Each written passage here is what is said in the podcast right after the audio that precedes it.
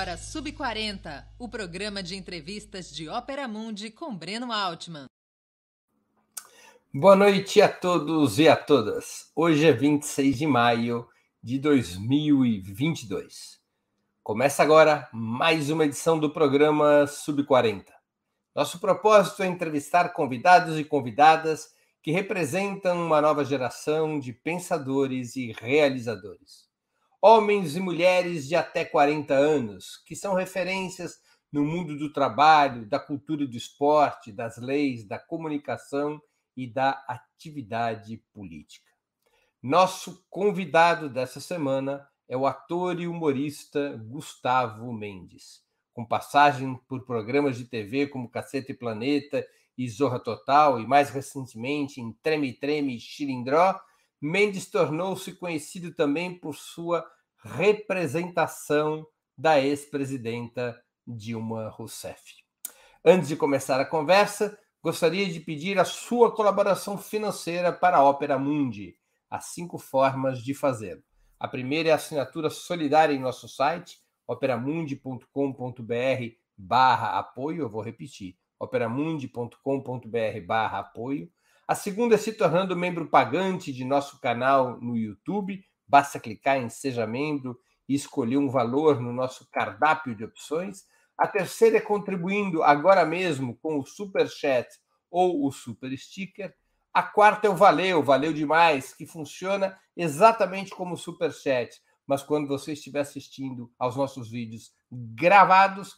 A quinta é através do Pix. Nossa chave nessa modalidade, nossa chave no Pix é apoie.operamundi.com.br. Eu vou repetir: apoie.operamundi.com.br. A nossa razão social é última instância editorial limitada. Boa noite, Gustavo. Obrigado por atender nosso convite. Uma honra e um prazer tua presença no Sub 40.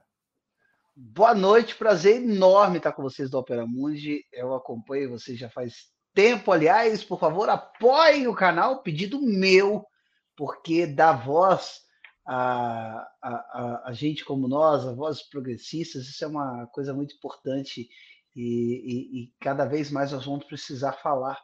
E se a gente tem um, um, canal que nos permite falar, isso é muito, muito, muito importante. Então, por favor, contribua. Eu estou muito feliz. Quero pedir desculpa de antemão, atraso, de, porque eu na minha cabeça era sete e meia por algum motivo que eu não sei qual é, mas era sete horas da noite atrasei dez minutos. Me perdoe e prometo compensá-los da melhor forma possível, com toda a minha inteligência, meu humor, minha disponibilidade. Estou aqui de corpo e alma e muito feliz com o convite. Gustavo, a primeira pergunta aqui no programa é sempre de tabelião. Onde e quando você nasceu? A eu preciso de tabelião. que você é sub-40. ah, entendi. Bom, eu nasci em Guarani, Minas Gerais, zona da Mata Mineira, próximo a Juiz de Fora, é uma cidade de 9 mil habitantes. E eu nasci no dia 30 de janeiro de 1989. Eu sou um jovem rapaz de 33 anos, cuja alma tem 87 Uh, e a disposição para fazer exercícios físicos passa dos 115. Uh, ah, como dizem os cientistas aí, que um homem de 120 anos já nasceu, eu, eu me considero já com esses 120 anos, principalmente no que diz respeito a envolvimento com personal trainer, ir para academia e etc. É, tudo me dói. Gustavo, conta uma coisa. Como é que foi a tua caminhada até chegar até se tornar humorista? Como é que era a tua família? Onde você estudou? E como é que você descobriu que queria fazer humor? Olha, foi muito natural, porque eu nunca quis outra coisa. Às, às vezes em que eu quis outras coisas era porque eu queria fazer humor naquela área. Então, eu venho de uma família muito pobre. Minha mãe é muito pobre, minha avó, uma mulher que foi desquitada, na época falava-se desquite, né? No final dos anos 70, início dos anos 80, com nove filhos. E, e ela usava do humor. Tinha nove filhos. Tinha nove filhos, tinha nove filhos. E ela us, usava do humor como uma forma de se impor na sociedade. porque senão ela seria engolida e massacrada pelos homens da época. Então, para ela poder falar de igual para igual com os homens daquela sociedade e, e, e aliviar os, pre, os pesos do preconceito, ela se utilizava do humor. Então, minha avó era uma mulher muito engraçada, muito debochada, e debochava daqueles homens, e debochava do machismo, sabe? Ria na cara do machismo. E então eu, eu sempre eu, eu cresci nesse ambiente de muita graça. Minha mãe é uma mulher muito engraçada, também sempre trabalhou sozinha, conquistando as coisas dela, pagando por tudo. Uh, e eu entendi que o humor poderia me salvar à medida que ser engraçado desencorajava minha mãe, por exemplo, a me dar umas palmadas. Porque a mãe, quando ela vai bater no filho, para corrigir ele, o que não é certo, o que não é legal, mas quando ela vai, ela só vai no impulso. Aí eu descobri que se eu desarmasse ela do impulso, ela desistia. Então, por exemplo, minha mãe, eu aprontava alguma coisa, ela me bateu, eu imitava, na época, o Sérgio Chapelin, do Globo Repórter. Eu falava assim: no Globo Repórter dessa noite, a mãe que espanca o seu filho. Por que ela faz isso? Qual é essa dor? E aí ela, ela ria. E aí eu vi que. Aí foi meu primeiro cachê. O meu primeiro cachê foi esse, de não, de não apanhar o da minha mãe. De tomar uma sova foi que te fez humorista. Exatamente. E aí eu vi em Guarani tinha um teatro, um teatro de, de bolso, de 90 lugares, 80 lugares. Uh, que era uma coisa esplendorosa, porque ali foi ali onde eu aprendi que todo mundo pode ser quem quiser ser. Porque no Teatro de Guarani, uh, quem coordenava o teatro na época chamava-se César Ornelas, uh, foi meu primeiro diretor, um dos meus primeiros diretores lá em Guarani, criancinha, né? não na minha fase profissional. É, e ele foi um cara que foi estudar fora e tal. E, então a gente tinha grandes figurinos grandes cenários naquele teatro, mas cenários incríveis, figurinos é complicadíssimos. Quem assinava os figurinos, para você ter ideia, que é de Guarani, chama-se Francisco Costa. Quem é o Francisco Costa? Foi estilista da Calvin Klein, eleito o melhor estilista do mundo quatro vezes consecutivas. Este cara assinava, esse cara assinava os figurinos do Teatro de Câmara uh, numa cidade de 9 mil habitantes, para vocês terem ideia. Então, tudo era muito luxuoso. E aí eu via a empregada doméstica, o, o, o, o açougueiro, o dono da mercearia, que de dia eram aqueles caras que estavam ali com a gente, normais, pessoas comuns, que andam na terra, à noite flutuarem, serem grandes estrelas, deuses, semideuses no teatro ali, porque se transformavam. E quando eu fui ver aquilo a primeira vez com que meu avô me levando, eu falei, é isso que eu quero para minha vida. E fui fazer humor, e fui fazer teatro, né? Só que eu, ah, como bom aquariano, eu achei que eu estava indo bem demais. Falei, não, então vou, vou, eu quero outras coisas. Então, com 12 anos de idade, eu já me achava um super astro é, do, do, do teatro e não queria papéis de filho, eu queria ser o pai. Eu queria ser um assassino, mas não tinha cara de assassino, muito menos de pai. Eu tinha só 12 anos, era só um pirralho. Mas na minha cabeça o tempo era outro.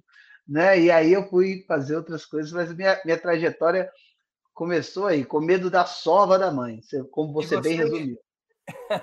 e você é, fez tua, a tua vida escolar, o fundamental, o secundário, em Guarani? Você já se mudou para Juiz de Fora? Eu, eu, eu, não, eu fiz. Eu, eu me mudei para Juiz de Fora.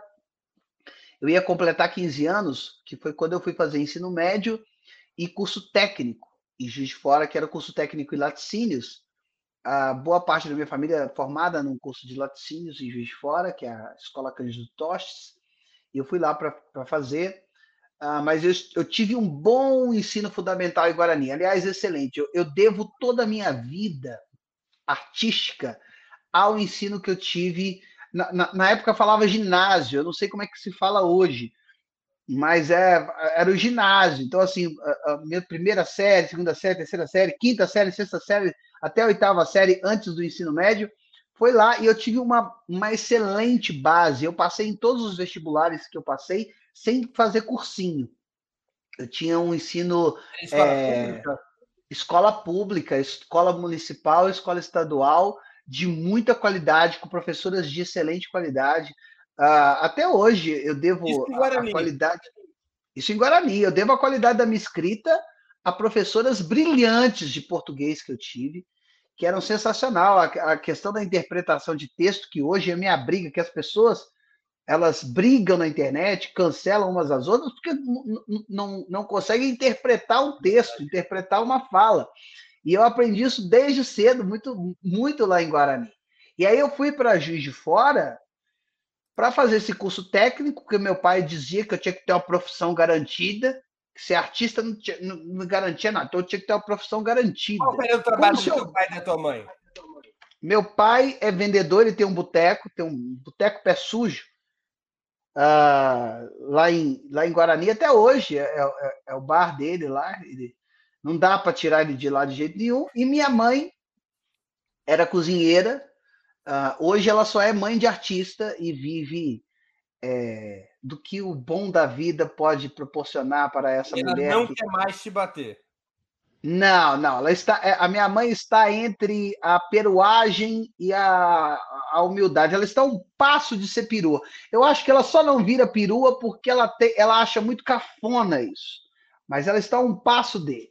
É, cada dia que passa, a gente tem que diminuir os acessórios, tirar alguma coisa dela. Então, passo Agora, ô Gustavo, você está dizendo, então teu pai queria que você tivesse uma profissão de verdade, que ser artista, é. ser artista não colocava comida na mesa. Ele achava.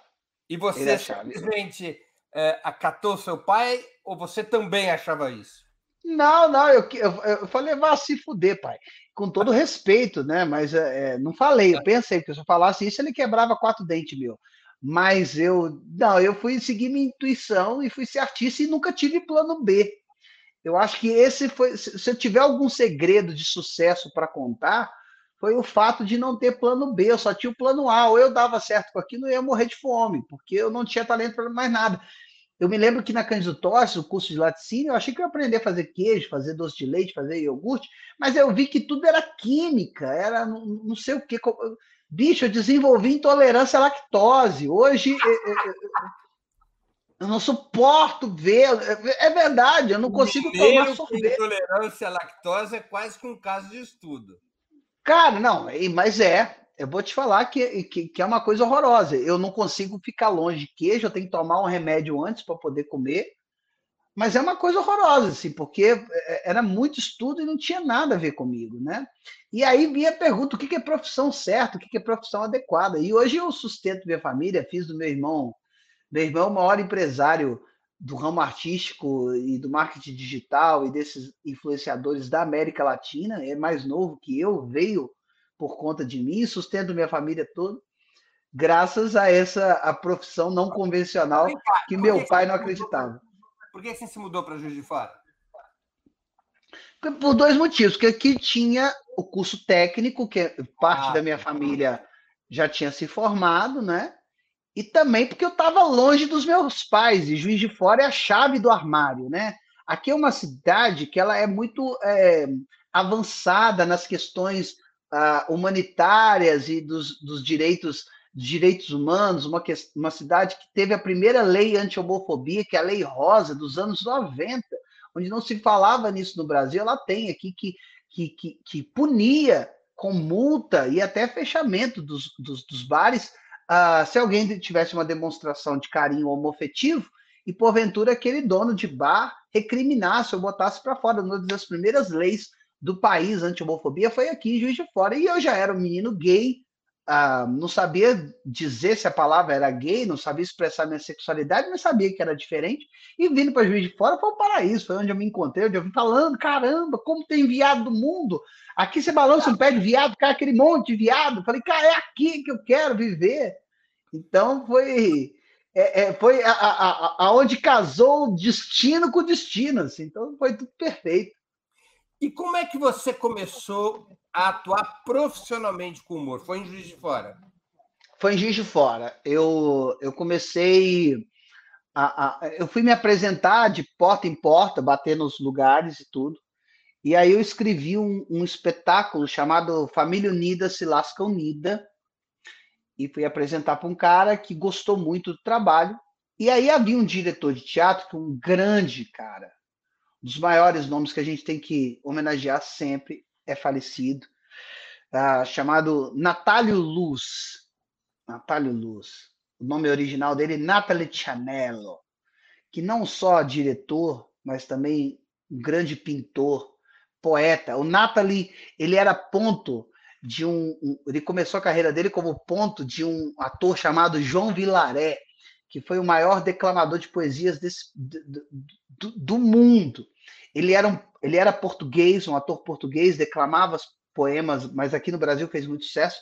E os poemas de, de poetas portugueses ele declamava com sotaque. E quando eram poemas de poetas brasileiros, ele falava sem sotaque nenhum. E o Natálio, ele era o cara que ficava na caixa assim, dando ponto para ele. Então tem áudios que você, se você buscar na internet, João Vilaré, Teatro São Luís, em São Luís do Maranhão, que é só o áudio, você consegue ouvir ao fundo a voz do Natali falando para ele o, o, trecho seguinte do que ele tinha que falar, que ele tinha que declamar. E o Natálio foi um grande diretor de rádio novela aqui, e ele, já velhinho, uh, com mal de Parkinson, viu aquele garoto de 16 anos na época, viu o meu texto, achou graça. Eu acho que ele achou principalmente em mim uma joia bruta, me pegou para neto, uh, me dirigiu muito, me ensinou tudo sobre teatro, tudo que eu sei sobre teatro, me levava para casa dele, eu passava a tarde inteira ouvindo discos de poesia, de declamação, tempo de piada, ele me fazia repetir poemas para ele, ele falava assim, antes de você ser ator, você tem que, você tem que, antes de você ser comediante, contar piada, você tem que ser ator, porque a comédia é para quem assiste, para quem faz, ela é drama. Então ele me fazia repetir os poemas e ficava na minha frente assim batendo palma para me dar ritmo, para eu ter ritmo. E isso durante muito tempo. Então isso me ensinou tudo e, e foi aonde eu me apaixonei pelo teatro e fui, e fui seguir carreira. Porém, os grupos teatrais não me davam muito espaço. Então, eu não tinha dinheiro para montar grandes produções. Então, eu falei, vou fazer as minhas coisas aqui. E aí, na verdade, não estava conseguindo muita coisa.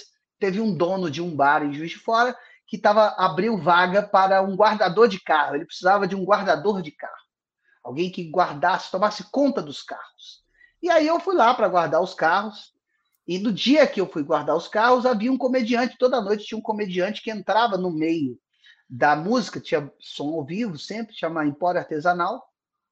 Havia música e no meio dos shows tinha esse cara que sorteava é, vinho, vale motel e contava umas piadas. E no meu primeiro dia como guardador de carro, o comediante faltou. E o dono do bar falou assim: Você não faz teatro? Você não quer subir aí no palco contar as piadas? Eu falei: Quero.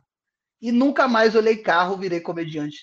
Dali em diante, eu virei fixo da casa e, e graças à bagagem que eu tive do grande Natálio Luiz. Saudoso Natálio Luiz. Gustavo, você, mesmo na TV, você começou bem cedo, ganhou um prêmio em 2005 na TV Mineira, afiliada ao SBT. Como é que foi essa apresentação?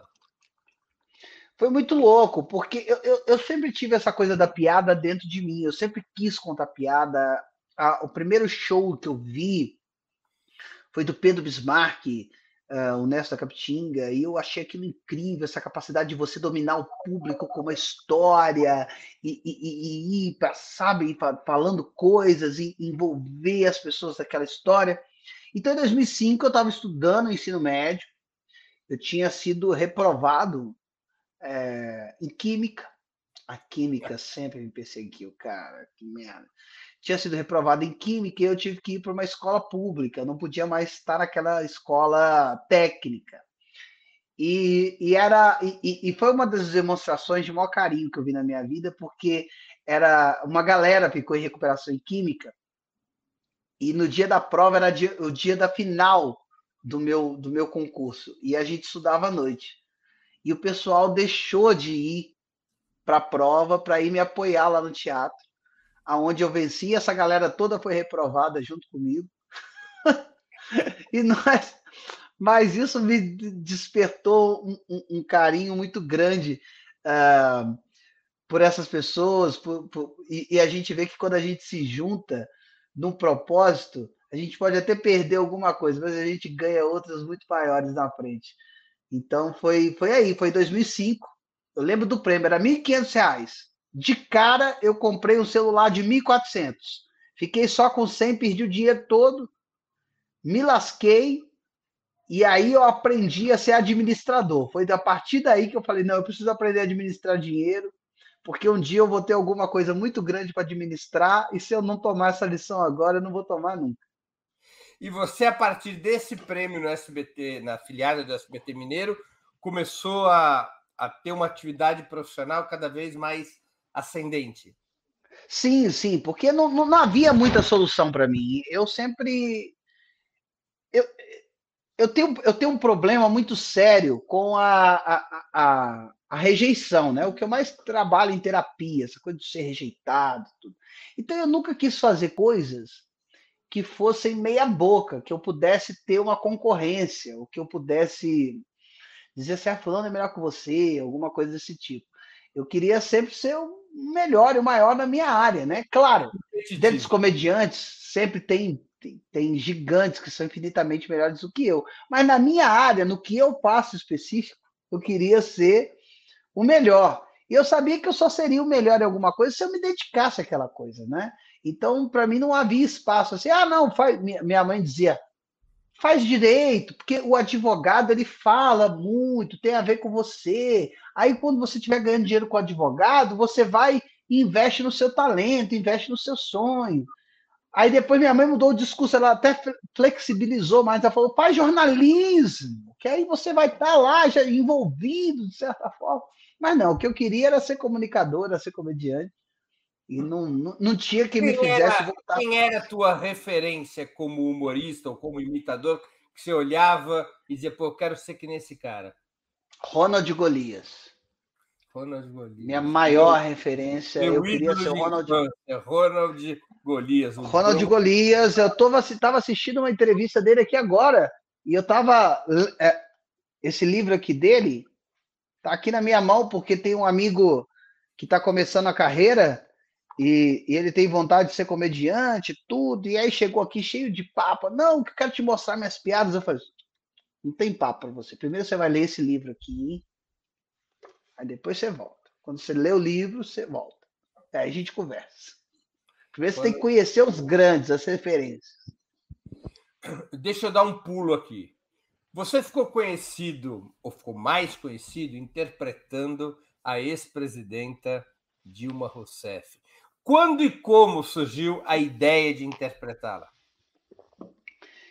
Então, a, a, ideia surgiu por acaso, não foi nada pensado, né? Uh, eu queria, eu estava com, existia, uh, hoje, hoje é prefeita aqui em Juiz de Fora, Margarida Salomão, do PT. Só que na época, isso há alguns bons anos atrás, uns 11, 12 anos atrás, ela era candidata a prefeita, ela era reitora da Universidade Federal daqui, era candidata a prefeita, e eu imitava ela no rádio, eu fazia a professora Margarida Salomé, que ela fala do jeito mais ou menos assim, ela fala, olha, quero dizer muito a vocês, que, olha, eu gosto muito de vocês, então nós precisamos juntos, ela tinha uma coisa assim, era um sucesso no rádio. E aí, quando ela perdeu as eleições, perdão, quando ela perdeu as eleições, ela ela sumiu. E eu falei, caramba, perdi um personagem do caramba. E aí foi quando a Dilma começou a aparecer muito, porque nós tínhamos um problema gravíssimo no Brasil de energia, né? A gente tinha os apagões e tudo. E a Dilma, enquanto ministra de Minas e Energia, resolveu esse problema do apagão no país. E logo depois ela foi ministra-chefe da Casa Civil e aí passou a ser cotada como sucessora é, natural do presidente Lula na, na, na campanha. E eu estava parecido com ela, eu tinha o dentinho para frente, estava gordinho, cabeludo, e aí eu fiz a Dilma, ah, porque eu estava eu tava na Record, eu fazia um, um programa que era o show do Tom, e, e eu queria, e, e, o Tom não me botava muito para gravar, eu ficava meio que ali de escanteio, ele não dava muita bola para mim, não. Na época eu estava começando, eu era novinho também, né? Tinha outras estrelas lá, Shaolin, enfim, tantos outros. E aí eu, eu, eu, eu falei, vou mostrar para ele um personagem que ninguém imita, para ver se ele me dá bola. E eu falei que imitava a Dilma, ele falou, manda um vídeo para mim. E eu não tinha dinheiro para gravar um vídeo, botar num DVD e mandar via Sedex. Aí eu descobri uma plataforma que chamava YouTube, que eu podia botar um vídeo lá, mandar um link para ele. Então eu fiz para mandar um link para o Tom. Só que o vídeo estourou. E aí eu fui capa do, da, da Folha de São Paulo como fenômeno do YouTube, porque eu tinha 70 mil acessos. 70 mil naquela época era fenômeno. e aí não parou mais. Aí foi o personagem que mudou minha vida. E aí eu saí da, do ser figurante, figurante de luxo do programa do Tom Cavalcante para ter é, para ser destaque no Cacete Planeta na TV Globo e daí por diante. Você era simpático a Dilma? Você se considerava de esquerda ou petista na época? Não, nem sabia o que era ser de esquerda. Nem sabia o que era ser de esquerda. Eu me lembro até de uma de uma campanha do Lula, do, do, do Lula versus o Serra, que eu que estava todo mundo da escola apoiando Lula e eu por ser aquariano e sendo contra, eu falei eu vou apoiar o Serra e todo mundo tinha o brochezinho do PT, igual esse que eu uso aqui, e, e, e não tinha um, um, broche do Serra. Aí eu comecei, eu, eu criei um broche, era uma serra, eu criei uma serrinha de lata, assim, porque eu achava, eu, eu, eu queria ser só do contra, não tinha conhecimento nenhum de política. As pessoas falam assim, ah, você, na época do Lula, você não, você não fazia críticas ao governo dele. Eu era criança, cara. Na época do Lula, eu tinha 10 anos, eu estava curtindo iogurte porque lá em casa nunca teve iogurte, e na época do presidente Lula a gente tinha condição de comprar iogurte. O, o, o negócio estava indo bem, eu estava curtindo meu primeiro carro, era um Fiat Uno que minha mãe comprou, a gente estava super feliz.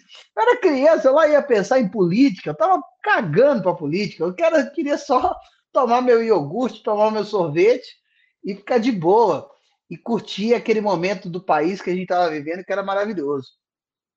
Quando veio a Dilma, ah, e aí as pessoas começaram a, a, a me cobrar a, esse humor político, eu tive que me inteirar da política. E eu, e, e eu sempre digo que humor é oposição. Não existe humor de homenagem. Humor é oposição, sempre. Então eu fiz uma oposição ao governo Dilma conscientemente, uh, embora eu tivesse desde sempre minha a minha simpatia à história dela e minha simpatia ao governo dela e principalmente a simpatia adquirida vindo do que eu, do que eu havia vivido do governo Lula. Mas humor é, de, humor é oposição, sempre. Né? Então eu fiz uh, os anos que ela esteve no poder, eu sempre fiz um humor de crítica e de oposição. E todo mundo sabe disso. Até que veio o golpe. E com o golpe, eu não me senti no direito uh, de ficar calado ou de ficar em cima do muro uh, por medo de perder contratos, e perder eventualmente. E eu, eu, sempre fui um cara que eu nunca ganhei dinheiro com uh, publicidade, por exemplo, porque ninguém contrata alguém de opinião, né? As pessoas têm medo de quem tem opinião e eu nunca consegui ficar calado. E aí, por isso que eu criei uma empresa que descobriu o Whindersson Nunes, que descobriu Carlinho Ma... Carlinhos Maia, que descobriu esse, esse pessoal todo, que eu falei, eles façam o que eu não faço, entendeu? Eles, eh, quer dizer, eles vão deixar de fazer o que eu faço. Já que é o perfil deles, está tudo bem, está tudo certo. Cada um emite opinião na hora que quer, na hora que se achar seguro. E eu me posicionei muito contra o golpe, e aí eu, é, ficou evidente que eu era um cara de esquerda, não por uma escolha. Eu não sou alguém de esquerda por uma escolha. Eu sou alguém de esquerda porque eu sou classe trabalhadora eu ganho mais que 98% da população brasileira. Mas se eu parar de trabalhar, eu passo fome. Então eu preciso, eu, eu, eu sei da importância dos incentivos do Estado, eu sei da importância do SUS na minha família. Não é pelo, pelo dinheiro que eu ganho hoje, pelo dinheiro que eu ganhei a minha vida inteira, eu sei das minhas tias que estão lá no interior e que precisam de assistência médica e que não têm. Eu sei, do, eu, eu sei dos, do, da, da, regressão trabalhista que nós sofremos com Michel Temer, dos direitos que, que a gente perdeu, e por isso que o nosso salário mínimo nunca valeu tão pouco em toda a história desse país, né? É, é, então, então eu sei disso. Eu não, sou, não é porque eu sou um gay branco, cisgênero, que nunca sofri preconceito, porque quando descobriram que eu era gay, eu já era rico, que não existe preconceito, que as pessoas não morrem por conta disso, entendeu? Então, assim, eu não perdi a capacidade de me indignar e de não e, e de, de também não sofrer a dor do outro, porque quando o outro morre, uma parte de mim também está morrendo. É isso que a gente precisa ter consciência, consciência de classe. Gustavo, quando é que você conheceu pessoalmente a Dilma?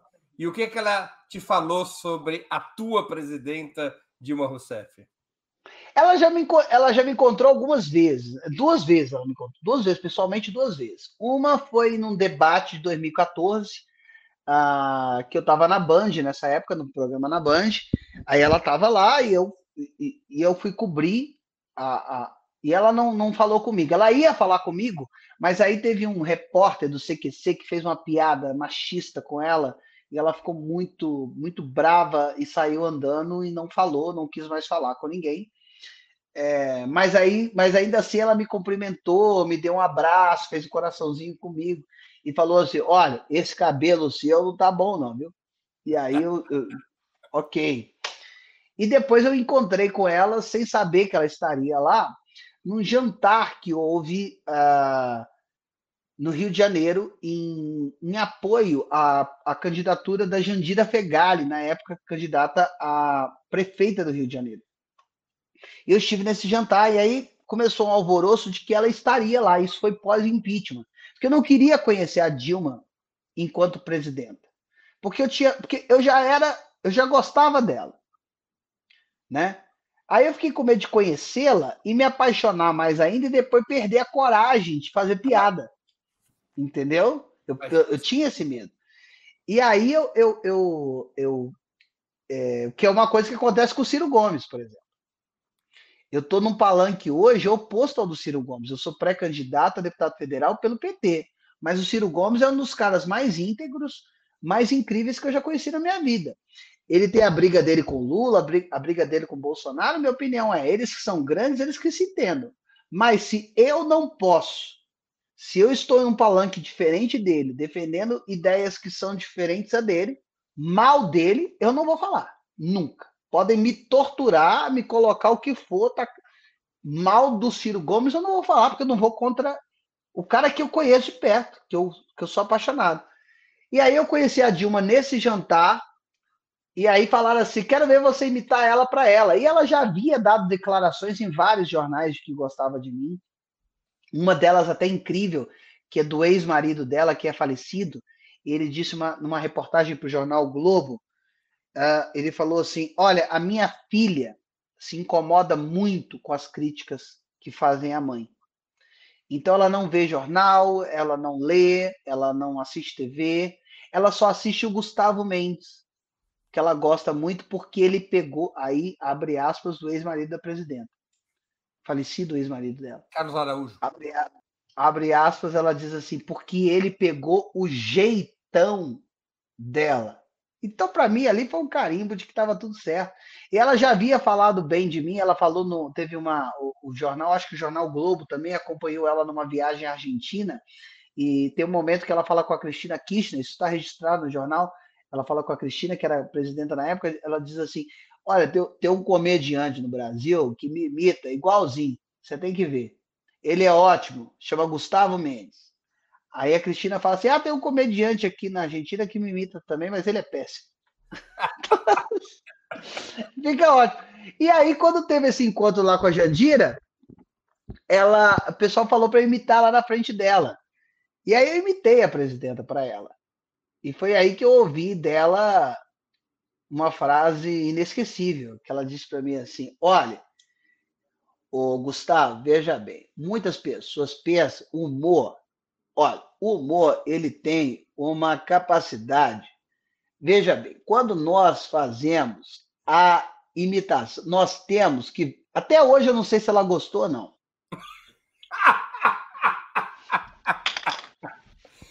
Gustavo, em 2014, você fez um quadro para o canal Parafernália, imitando o Aécio Neves num debate com a Dilma. Quem é que venceu aquele debate? Ah, a presidenta venceu, né? Eu acho que a presidenta estava com. É, se eu não me engano, no debate a gente apresenta a, a presidenta com 80, 80 quilos, né? 82 quilos. O Aécio com 78 quilos e 14 gramas. E, e aí é, eu acho que a Dilma venceu por força e mais. É, naquele debate ela, ela, é, é, ela, venceu. Engraçado como o, o, o S acabou, né, menino? Eu vi uma foto dele outro dia. Eu, eu, olha, eu não sou uma pessoa religiosa, mas eu fui obrigado a orar por ele. Aliás, eu queria que todos vocês que estão nos assistindo, independente de viés político, identitário, que a gente orasse pelo PSDB, que re, respira por aparelhos, né? O PSDB, coitado, acabou. Gente, acabou. A gente tem que ter pena uh, do PSDB, não temos mais que nem que fazer piada, a gente tem que orar mesmo, porque o PSDB acabou. A gente teve agora o tiro do Dória, coitado, ele sai com o coração ferido, mas com a alma leve. Deu tanta pena do Dória, eu queria dar um abraço no Dória, e, e, mas eu fico com medo de abraçar ele e, e, a calça dele rasgar, porque aquilo é tudo tão justo, né? E, de repente ele fica com a bunda de fora. Mas eu, eu, e até peço às pessoas que estão nos assistindo, se forem xingar o Dória, não usem o termo calça apertada. Não usem o termo calça apertada, por favor. Porque eu sou, eu sou um homem gay, eu emagreci e eu não tenho bunda. E eu sei da importância de uma calça apertada na valorização de um glúteo que nós não temos. Então a calça apertada é uma calça que diz para a gente assim: confia, Acredite, você tem bumbum. Eu tô aqui. Então, usem qualquer termo, mas não fale de calça apertada, porque é uma calça que eu vou, eu vou usar, vou continuar usando, tá bom? E, e, enfim, não vamos chutar cachorro morto. Gustavo, ser mineiro te ajudou a interpretar a Dilma e o próprio Aécio? A Dilma é mais mineira ou gaúcha, afinal de contas? A Cara, eu acho que a Dilma, ela é mais mineira, ela é muito mais mineira, sabe? Eu acho que ela tem uma, uma, uma coisa dos gaúchos que eu acho muito maravilhoso. O, o, o, gaúcho ele é muito direto, né? Ele é muito direto. Pau. Alguns o, o, mineiro é mais. Alguns acham os gaúchos até grosseiros, de tão direto. É, pode, pode parecer isso, mas não é isso. Pode, mas pode parecer, para quem não conhece. Mas o, o, o, o gaúcho ele, ele, é muito direto. A Dilma tem essa coisa da praticidade, dessa coisa direta do gaúcho, mas o sotaque ela não perdeu nada. Ela é, é e ela, ela, é muito mineira, né? Ela tem muito isso. O Aécio, o Aécio ele é, mais, ele é mais carioca que tudo, né? Ele, ele é carioca. Ele tem Minas ali para se eleger, mas o negócio dele é, é, é é aquele apartamentozinho no Leblon, aquele apartamentozinho em São Conrado. O negócio dele é outro, entendeu? Ele é carioca, ele é carioca. Ele é carioca, ele é carioca, ele tá, tá ele tá por ali, sabe? E, e não sei, e, tá, e não sei o que, que ele tem. Você que é jornalista pode saber se ele tá, se ele tá com algum problema, porque ele tá muito inchado. É corticoide ou é falta de trabalho? O que, que é? Vai saber, né? Vai Ô, saber. Gustavo, o Parafernália, eu nem sei se o canal ainda existe, era tido existe, existe. politicamente incorreto. Era um canal assim de um humor é, direto. Que tipo de humor que você gosta? Quais os limites e quais os limites do humor? Oh, o humor que eu gosto é humor de bobagem. Eu gosto de rir de bobagens, coisas que me surpreendem. Assim, eu, eu, eu, eu não gosto muito de assistir piada, stand-up comedy, porque eu já sei qual é o final da piada, eu meio que já sei. Então, meus colegas são maravilhosos, mas eu, não é o que eu consumo, né? Eu gosto de bobagens, meu. eu gosto do rir pelo rir. Eu gosto de rir quando não tem que pensar muito, porque pensar já basta eu o dia inteiro pensando. Agora, sobre o limite de humor, não há limites para o humor. Nunca. Deixa eu só te emendar aqui para você responder. Desculpa te interromper. Porque quando eu era garoto, eu sempre gostei muito de rir. Aliás, eu hum. acho que a gente só pode confiar em quem gosta de rir, em particular, rir de si próprio. Mas eu ficava vendo os programas de humor. Naquela época, você podia escrachar com gay, você podia escrachar com ah. Se escrachava com judeu, escrachava com negro, escracha... o humor era um escracho sem limites. É evidente Sim. que o mundo de hoje é diferente. Como é que você colocaria os limites do humor no mundo de hoje? Então, te digo exatamente o, o, o que eu penso. Há limite para o humor? Não. Pode-se fazer piada com tudo? Pode. Porém, há tempo para todas as coisas. Eu posso fazer piada com preto? Posso. Hoje, não. Ontem, a gente viu morrer o Genivaldo Santos, um homem esquizofrênico, pai de família, numa câmara de gás dentro de um camburão da Polícia Militar do Recife. Isso a gente viu ontem. Ontem. Ontem. Não estou falando de passado. Não estou falando de Holocausto. Não estou falando de Auschwitz. Estou falando de ontem. Ontem, no Recife, Brasil.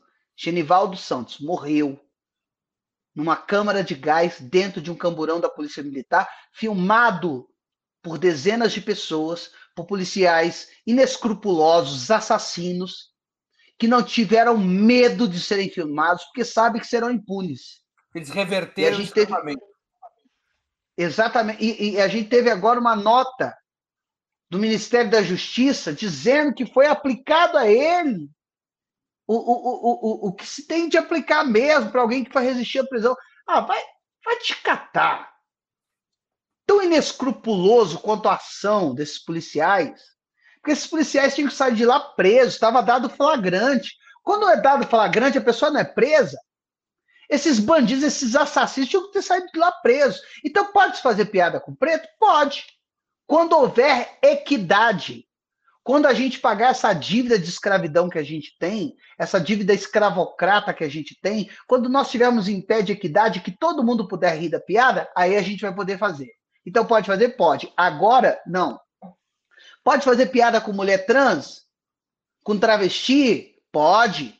Mas no país que mais mata travestis e transexuais no mundo, então hoje não. Quando a gente tiver em pé de equidade, aí poderemos. Lá na frente. Pode fazer piada com mulher, rebaixar a mulher, subjugar a mulher? Pode. Mas num país onde as taxas de feminicídio são as mais altas do mundo, em que o direito a voto da mulher foi conquistado há pouco tempo atrás.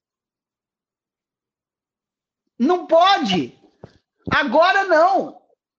E quando eu vejo um comediante lutando pelo direito de ser racista na piada, lutando pelo direito, o di... eu, eu, eu estou lutando pela minha liberdade de expressão, de fazer piada com o preto. Estou lutando pela minha liberdade de expressão, de fazer piada com a travesti, de fazer piada com a trans, de fazer. Eh, se essa é sua luta, meu amigo, sai da comédia, você é um merda. Sai da comédia, a comédia não te aceita, não tem lugar para você, porque tudo evolui. Então, há tempo para todas as coisas. Para mim, a piada, ela é piada onde todo mundo ri. Claro, a piada tem sempre um alvo. Sempre um alvo. Mas o alvo tem que ser o opressor, não o oprimido. Entendeu? Eu não estou aqui cagando regra, eu não sou ministro do humor, não sou eu quem define o que é, o que não é humor, o que é, o que não é engraçado. Mas eu sei o que é, o que é e o que é, o que não é humano. Eu sei o que é e o que não é desumano. Eu sei o que estou vendo. 29 pessoas mortas numa ação no Jacarezinho.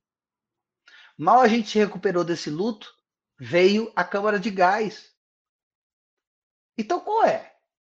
Se o papel do comediante sempre foi, desde o início, apontar as mazelas do governo, apontar as mazelas da burguesia, e correr o risco de perder a sua cabeça, caso o rei não gostasse. Eis-me aqui. Eu botei a minha cabeça prêmio. Eu deixei de ganhar muito dinheiro porque eu tenho opinião. Eu deixei de ter programas, eu deixei de ser chamado para as rodinhas, eu não participo ah, dos grupinhos ah, do, dos comediantes de direita. Aliás, o Brasil é tão ridículo que o Brasil é o primeiro lugar no mundo em que é o fenômeno comediante de direita. São comediantes que fumam charutos, gordos pra cacete, e que são comediantes de direita, e que defendem o Bolsonaro, o deboche, eu não gosto de falar o nome dele não, porque atrai, porque quando minha avó falava, você fala o nome do coisa ruim, ele aparece. Então eu não chamo ele de, eu não chamo ele pelo nome, eu só chamo de debosta, que defende o debosta como grande cara.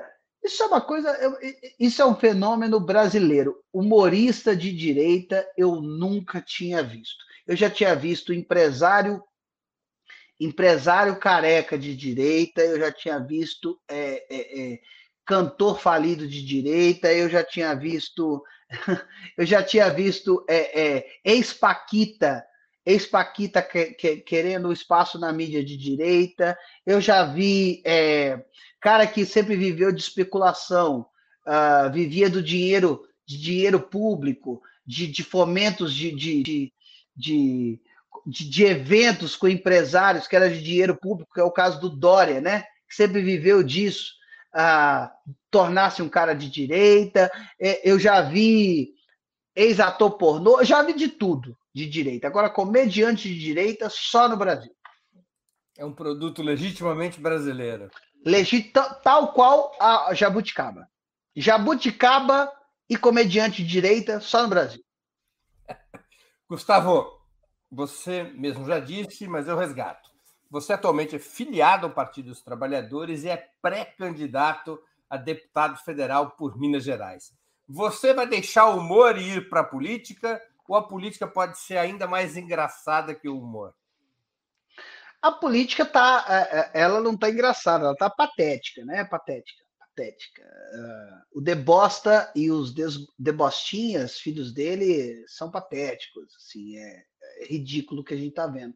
Tanto que eu não quero pautar a minha, a minha, a minha política, a, a minha pré-candidatura, minha pré-campanha, na graça, porque as pessoas estão de saco cheio, as pessoas querem soluções, propostas de verdade.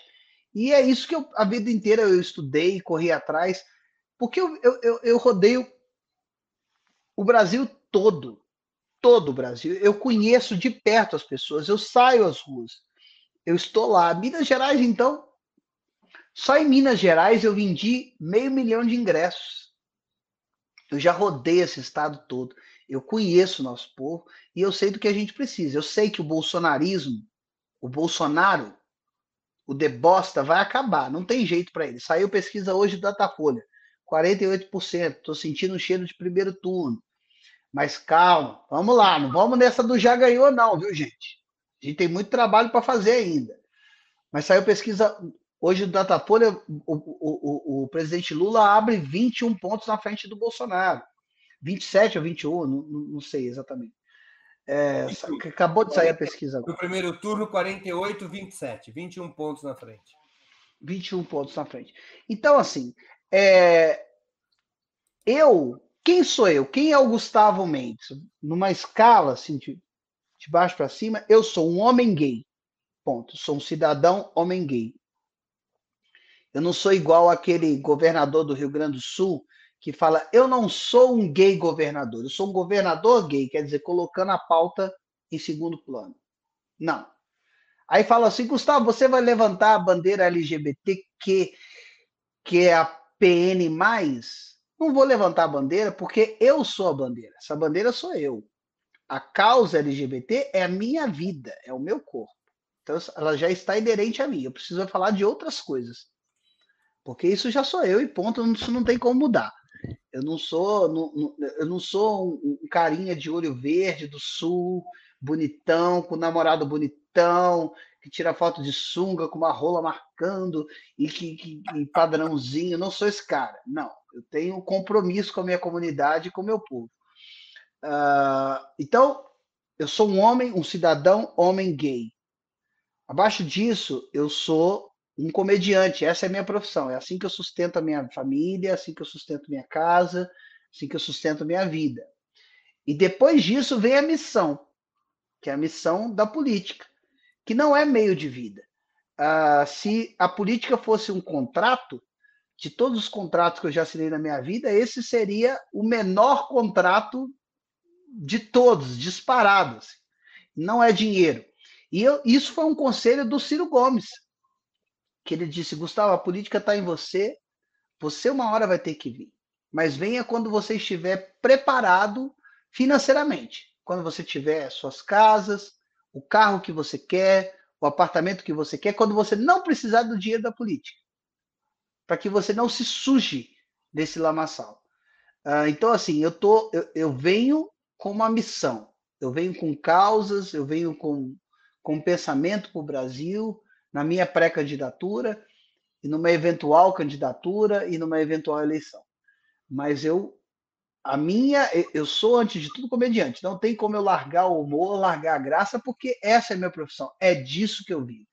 Eu não é preciso fazer, eu não preciso, eu não preciso como o Bolsonaro fez durante 28 anos, roubar dinheiro da gasolina e falsificar nota e dar nota falsa, nota fiscal falsa para pegar dinheiro da gasolina do gabinete para embolsar. Eu não preciso disso. Eu tenho trabalho, eu trabalho. Eu não fui expulso do exército. Eu não fui expulso de lugar nenhum. Eu trabalho. Eu, os, os meus sobrinhos, que são crianças, adolescentes, o meu sobrinho tem 14 anos, já trabalha. Ele ganha o dinheirinho dele, ele é jogador do Orlando City entendeu? Eles trabalham. Então, a minha descendência trabalha. A gente foi cresceu para trabalhar. Política é missão, não é meio de vida. Como é que nasceu a ideia da sua candidatura e por que o PT e não o PDT do Ciro Gomes? Bom, então, uh, veio. Foi muito há, muito. há mais de 10 anos eu sou assediado para vir em campanha. E claro que eu acreditei desde, desde a primeira vez que me chamaram, porque eu seria um puxador de voto e seria um voto de protesto. E tudo que eu tenho pânico na minha vida é ser voto de protesto. Eu sou um cara que eu estudo, eu tenho ideias, eu estou envolvido na política. Eu não queria ser voto de protesto, eu não queria ser um comediante na política, utilizando da sua popularidade, da sua fama, para fazer dela um meio de vida, de forma alguma. E aí, em 2018, eu conversei, tive essa conversa com o Ciro. O Ciro falou: esteja preparado e tal. E agora eu estava preparado. E aí veio o primeiro convite. Você não vai acreditar de onde veio o primeiro convite. Me ligam, falam assim: não, Gustavo, a gente quer uma reunião com você. O presidente do partido quer uma reunião com você. Beleza, falar. Aí era PRTB. Mas eu não tinha me atinado ao nome. E ele já chegou fazendo um monte de proposta, de coisa, de campanha. Aí até que 10 minutos de reunião, eu falei assim, peraí, só um minuto. PRTB não é o partido do Mourão? Você, era. Era. Ele saiu. Falei, tá, mas vocês vão apoiar o Bolsonaro? Sim, vamos, porque é uma escolha natural, afinal de contas o Mourão sai da vice-presidência. Eu falei assim, mas vocês fumaram o quê para estar tá me ligando? Porque não faz sentido essa conversa comigo. Não, porque a gente quer mostrar que você é tão incrível que, independente do partido, você faz o que você quiser. Eu falei assim, meu amigo, eu sou ator, cara. Eu trabalho com a interpretação, eu trabalho com a mentira, eu sei bem. Tu vai, vai mandar essa para mim, bicho? Jura mesmo? Não, não tem conversa. E aí, ele falou: não, não, me espera meia hora que eu vou te ligar de novo. Aí me ligou de novo e falou assim: não, tem uma proposta nova para você, que é para você vir como a grande estrela do partido. Outro partido, não é o PRTB, fique tranquilo. Ah, tá. Qual partido? Partido Novo. Falei: o do Sérgio Moro? Não, vocês estão de sacanagem comigo. Ou vocês, ou vocês, é pegadinha, não sei o que é. Aí saí fora. E aí vim, uh, conversei com o Ciro. É, o PDT não é um partido que não oferecia muita estrutura pela, uh, pelo que eu carrego no sentido midiático. Eu preciso de ter uma assessoria, uma amplitude maior, né? E a minha identificação natural é com o PT. O PT é a minha escolha natural. Mas eu tive que falar com o Ciro Gomes porque ele é meu amigo. Não é que eu fui pedir permissão a ele, mas eu fui avisá-lo, né? Eu falei, Ciro, olha, eu estou indo, tô, vou me filiar ao PT, porque é onde se alinham as minhas ideias, é onde eu me encaixo uh, filosoficamente, é onde é, é, é, o partido que, que é a minha escolha natural. não faz sentido eu, eu ir para outro lugar, entendeu? E ele me abençoou, e, e, Deus te abençoe, e fique bem, tá tudo certo. Então eu vim e por isso eu escolhi o PT. Ah, aqui eu fui o PT identitariamente. Pô, mas será que ele não ficou com uma bronca porque ele resolveu debater com o Gregório do Vivier? É capaz de ele ter ficado com bronca de comediante, pô. Cara, eu acho que não. Eu acho que ele quis debater com o Gregório justamente porque ele gosta muito da comédia. O Ciro é um cara que ama comédia. Ele, ele já deu entrevista para mim de uma hora como Dilma. Ele já deu entrevista para mim imitando a, da, a Alves, que é a danada Alves que eu faço. Então, assim, ele gosta da comédia, mas ali foi um equívoco muito grande, porque o Gregório é comediante, ele não tem compromisso com, com o país ou com, ou com qualquer outra coisa do tipo, entendeu? Uh, não desmerecendo o Gregório, mas uh, as coisas são, são muito sérias. É por isso que eu não queria fazer essa minha campanha. O meu maior medo era fazer dela uma piada, que as pessoas achassem que fosse uma alternativa humorística. Agora, o que você deseja, um momento tão sério.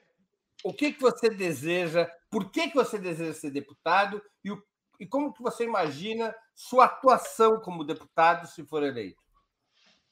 Olha, eu, eu desejo ser deputado porque eu cansei de ser só uma voz e saber que as coisas, que os projetos são aprovados na calada da noite. Que projetos que ferram a população brasileira e que retiram de nós direitos, e que nos massacram, porque essa política do governo do Debosta é uma política de morte, são aprovados na calada da noite. Então eu não queria ser só uma voz que grita e que fica sabendo, infelizmente, do noticiário na madrugada do que acabou de acontecer.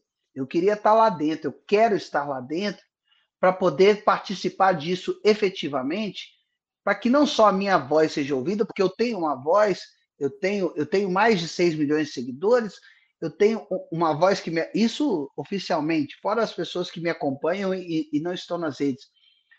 É, eu tenho uma voz efetiva, mas eu quero fazer algo de fato. Eu quero estar lá dentro. Eu quero propor coisas. Eu quero propor meios. Eu quero falar de economia criativa. Eu quero falar de, de, de, de meios para que as pessoas. Nós somos o país com, que consome o maior consumidor, o segundo maior consumidor de ansiolíticos do mundo porque nós estamos criando uma geração de pessoas que precisam aceitar qualquer emprego, a qualquer salário, e vivem mal, vivem frustradas, porque elas não têm meio de fazer, elas não têm meio de realizarem os seus sonhos, elas não têm condições de se preparar. A gente vive, vive um país que nega educação, que nega ciência. Então eu precisava estar lá dentro. E como será a minha atuação lá dentro? Te digo de antemão. A primeiro lugar, a, a única exigência que eu fiz como pré-candidato e eventual candidato é o meu tempo de terapia ninguém tira. Eu fazia terapia uma vez por semana, agora eu faço duas. Então, minha hora de terapia pode ter a reunião com, com quem for. Na minha hora de terapia, é minha hora de terapia. Estou entrando lá de cabeça boa, porque não vai ser grito de bolsominion, grito de bolsonarista, encheção de saco de que lado for, que vai me fazer desistir do percurso de sair da minha, da minha conduta. Nós temos o exemplo do Jean Willis, que foi um cara muito bacana e que tem projetos importantes engavetados que a gente tem que tirar de lá, mas também é um exemplo negativo, porque ele sucumbiu à pressão. Comigo não, Garanhão. Eu apanhei pra cacete eu tenho um lombo grosso, eu apanhei pra cacete sem estar na política.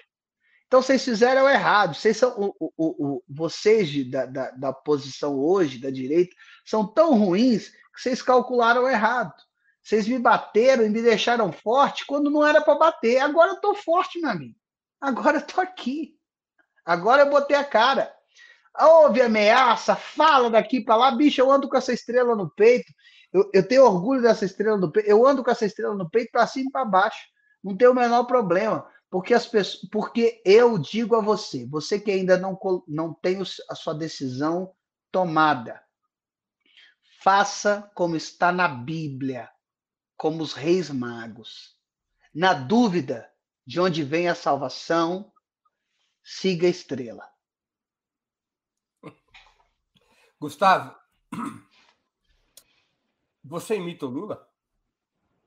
Eu, eu, eu, eu acho que todo mundo imita o Lula, né? Todo, eu, eu devolveria essa pergunta para você. Você imita o Lula? Eu sou incapaz de imitar quem quer que seja. Eu sou péssimo. Não, mas você sabe. Mas se você se esforçar um pouquinho, vamos lá, companheiro. Como é que é? Todo mundo imita o Lula. Né? Companheiro, companheira Dilma. Eu não, eu, eu não imito, eu não sei imitar. O, o Lula, eu, eu, eu sou um, um, fracasso como imitador do Lula. Embora seria muito inteligente da minha parte começar a aprender, né? Afinal de contas, o próximo presidente do país é, um, é, é será um mote muito importante saber imitá-lo. Mas eu não, não, não sei. Como nunca, é que você como é que você espera contribuir na campanha do presidente Lula? Aliás, dá para rir em 2022? Olha, agora a gente está no momento de embate, tá? Ah, não se iludam, as coisas, os motores estão começando a serem ligados. A gente está num ambiente de polarização, como você disse aí, é, a, a, polarização tende, já está cristalizada entre é, Lula e o Debosta, está cristalizada. Eles vão se tornar agressivos. Pense você. O maior trauma da vida da minha mãe é o rato. Minha mãe tem medo de rato, ela tem pavor de rato. A gente já morou em casas que tinham rato. Minha mãe tem pavor. E eu já vi. O ratinho é desse tamanho. Mas quando ele está coado, ele grita, ele morde, ele ataca porque ele está coado. Ele sabe que vai morrer, porque basta uma acabada de vassoura ali, pum, morreu. O Dória é desse rato, que gritava, gritava, gritava. Bastou uma acabada de vassoura nele, pum, morreu, acabou. Tá com o coração ferido. Que dó. O Bolsonaro, o Debosta, é esse rato acuado. Os filhos dele são esse, esses ratos acuados. Então eles vão gritar, vão morder, vão atacar, mas basta uma vassourada. Uf, acabou.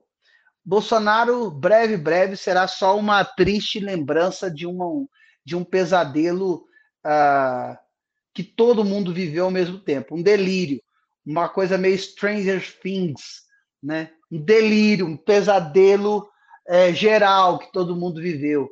Ele vai entrar para a história. Esse, esse, homem ele quis entrar para a história duas vezes. Uma, quando ele tentou explodir o, o, o, o, bueiro lá, a, a distribuição de água do, do exército, né? do, do, de onde ele estava, do quartel onde ele, ele estava, por isso que ele foi expulso. Ele tentou explodir, que ele queria causar, ele queria ser história, entrar para a história. O cara que explodiu o sistema de água do quartel. Só que ele é tão ruim, tão incompetente, não conseguiu. Foi descoberto e foi expulso num acordo muito estranho. Foi expulso de lá. E depois ele quis entrar para a história como político. Não conseguiu nos 28 anos como deputado, porque ele é medíocre. Ele aprovou duas leis, uma que é a, a que obriga as pessoas a colocar a mão no peito ao cantar o hino nacional.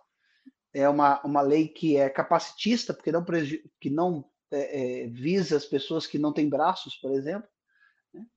Uh, e depois e a outra era aumentando, dando, uh, aumentando salários para o pessoal da reserva, como ele também é da reserva. Então, sempre olhando para si mesmo. Não fez história.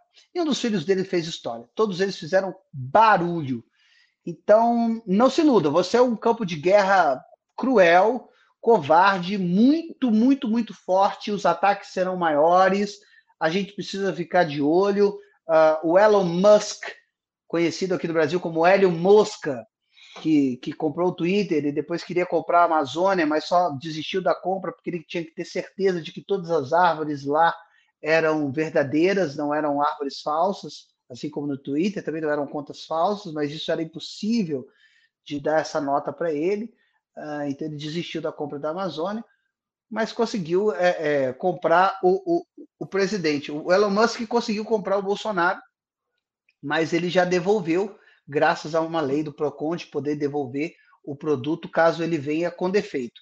Mas segundo o próprio Elon Musk, abre aspas, não é que o produto veio com defeito, é que só veio o defeito, não o produto.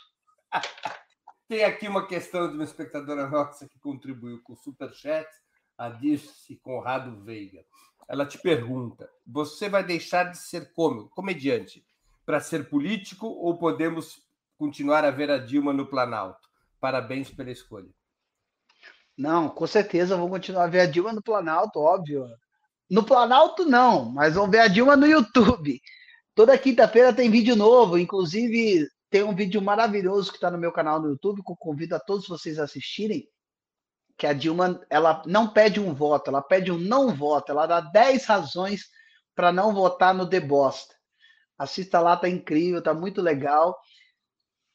Todo dia tem vídeo novo nas minhas redes sociais, no meu Instagram, no meu, no meu Facebook, uh, e todo dia e toda semana vão continuar esses vídeos novos, né? Inclusive agora eu gravei alguns vídeos, eu gravei sobre o Elon Musk, eu gravei sobre a volta das doenças que estavam erradicadas pela vacina e que voltaram de repente. Enfim, a Dilma está sempre lá. A Dilma é a porta-voz extraoficial da própria Dilma e, na verdade, se tornou agora a porta-voz extraoficial de toda a população brasileira de uma forma bem didática e bem assertiva e bem direta. Assim.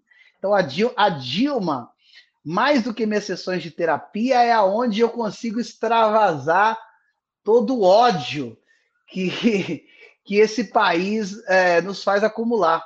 Eu não sou uma pessoa odienta a ponto de, uh, de querer descontar o ódio e as minhas frustrações uh, matando pessoas, fazendo ataques, como foi o caso desses dois assassinos. A gente não pode esquecer jamais desses policiais assassinos do Recife que mataram o Genivaldo Santos.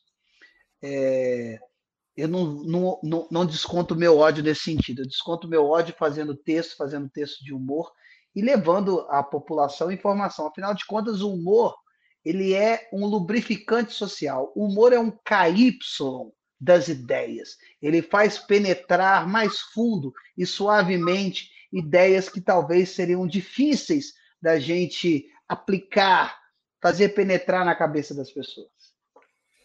Gustavo, a gente está chegando no fim aqui da nossa entrevista e vou te fazer. Mas já?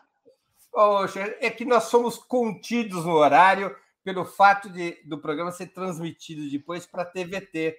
E na TVT a gente tem 58 minutos.